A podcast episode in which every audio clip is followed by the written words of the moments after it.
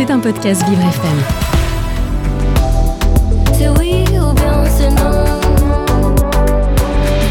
L'art des mots. Mais, au fait, c'est quoi le féminin de docteur?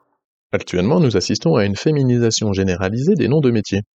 On voit par exemple fleurir de plus en plus le terme chef de FE, particulièrement en Suisse et au Québec, toujours plus preste que nous à intégrer des évolutions, et bien sûr sur Internet.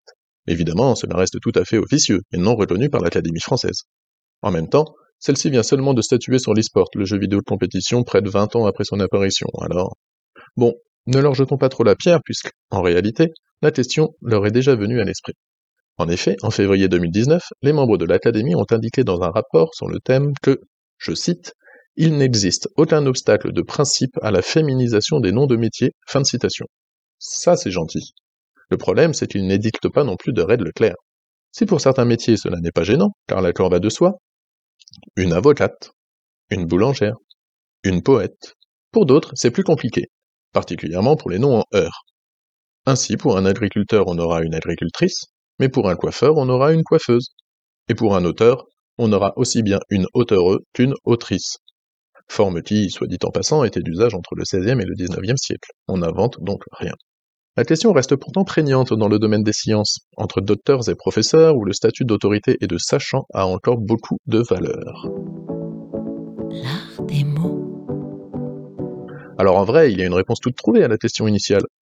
Dans le dictionnaire, le féminin de docteur, c'est-à-dire celui qui détient un doctorat, c'est une doctoresse. Mais dans les faits, personne n'utilise ce terme maintenant vieilli. Et on imagine encore moins l'appellation professoresse, par trop pompeux.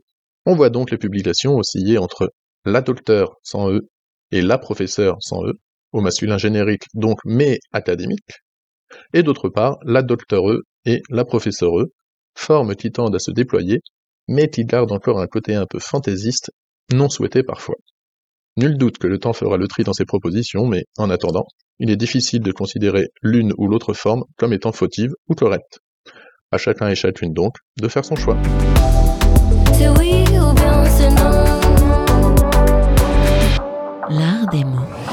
C'était un podcast Vivre FM.